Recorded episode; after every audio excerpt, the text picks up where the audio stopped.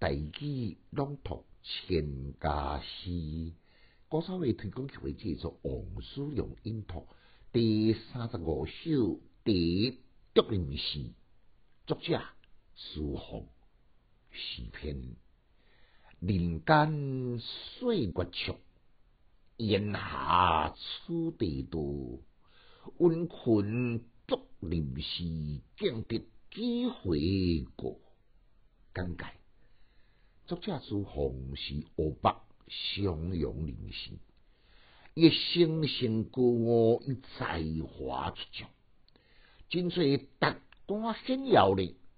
因一直在十二三日邀请伊出世，言过伊志不在此，伊讲种含混雅富，也有名山胜景。尤其呢，因下境这个所在呢，伊上爱大，所以伫遮。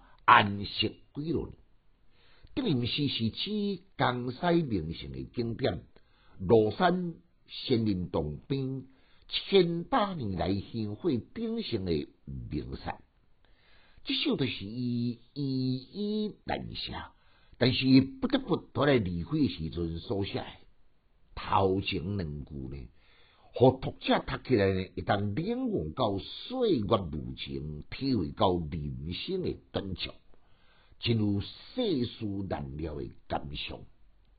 后两句呢，德林是奇美的炎夏，令人乐不思蜀。言过人生苦短，今后一个有可能来这个所在来重视吗？一个会当倒水几摆呢？温柔中好像有淡薄悠悠的感伤。这种的感伤呢？毋是人力，我当然来抗拒。所以第一句的笑，就显示岁月催促。结句呢，我来用这个景前后呼应，加深亲情明显的不错，使规篇呢有整体美感。所讲的文章必须要前后一致性，这是非常的重要。前后一致性看起来伤心落事，读起来呢节奏明快。书房这首第德林诗，应讲是一篇真好诶范例。你若咧加读几遍啊，你必定会当体会出各种的滋味。来，难搁再重复一遍：人间岁月长。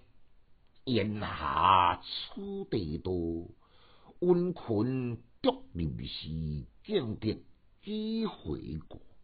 千家诗小研究，一丝讲强尽修，读书快乐哦。